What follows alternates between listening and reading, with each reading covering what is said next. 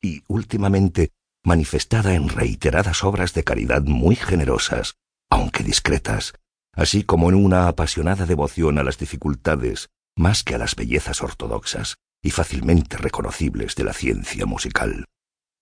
Conocí también el hecho importante de que la familia Usher, siempre venerable, no había conseguido en ningún periodo una rama duradera. En otras palabras, que toda la familia se limitaba a la línea de descendencia directa y siempre, con insignificantes y breves variaciones, había sido así. Esta ausencia, pensé, mientras repasaba mentalmente la perfecta consonancia del carácter del lugar con el que distinguía a sus moradores, especulando sobre la posible influencia que la primera, a lo largo de tantos siglos, podía haber ejercido sobre los segundos. Esta ausencia, repito, de ramas colaterales y la consiguiente transmisión constante de padre a hijo del patrimonio, junto con el nombre, era la que al fin había identificado de tal manera a los dos como para fundir el título originario del dominio en el extraño y equívoco nombre de Casa Usher, nombre que parecía incluir, entre los campesinos que lo empleaban, la familia y la mansión familiar. He dicho que el único efecto de mi experimento de algo infantil, mirar en el pequeño lago, había ahondado mi primera y extraña impresión. No cabe duda de que la conciencia del rápido aumento de mi superstición, porque no voy a darle ese nombre, servía sobre todo para acelerar el aumento. Tal es, lo sé desde hace mucho tiempo, la paradójica ley de todos los sentimientos que tienen como base el terror.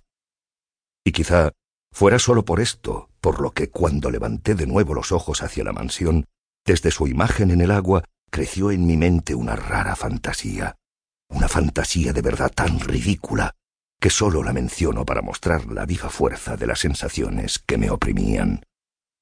Mi imaginación estaba tan excitada que llegué a convencerme de que sobre la mansión y el dominio flotaba una atmósfera propia de ellos y de los edificios colindantes, una atmósfera sin afinidad con el aire del cielo, que exhalaba por los árboles marchitos, por los muros grises, y por el oscuro lago silencioso un pestilente y místico vapor, opaco, pesado, apenas perceptible, de color plomizo.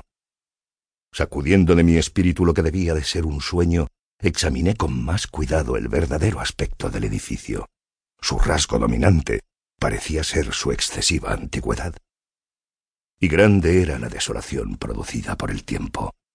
Diminutos hongos se extendían por toda la fachada, colgados del alero en una fina y enmarañada tela de araña.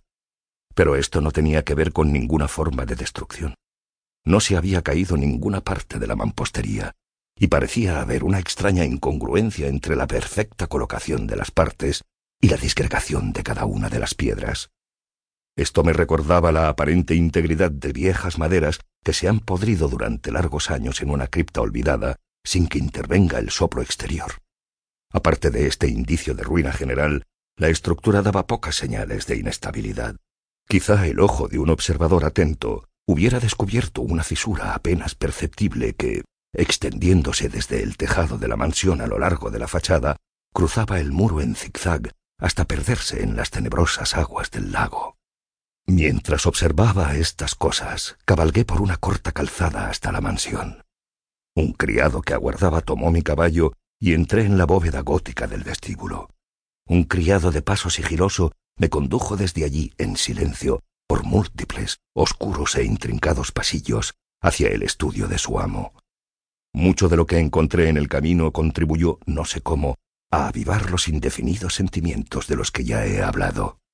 Mientras que los objetos que me rodeaban, los artesonados de los techos, los sombríos tapices de las paredes, los suelos de negro ébano, y los fantasmagóricos trofeos heráldicos que rechinaban al pasar eran cosas, o parecían, a las que estaba acostumbrado desde niño, pero no pensaba en lo familiar que me resultaba todo esto. Estaba asombrado de las insólitas fantasías que esas imágenes producían en mí. En una de las escaleras me tropecé con el médico de la familia. La expresión de su rostro, pensé, era una mezcla de insidiosa astucia y de perplejidad. Me saludó con ansiedad nerviosa y siguió su camino. Luego el criado abrió una puerta y me dejó en presencia de su amo. La habitación donde me encontraba era muy amplia y alta. Las altas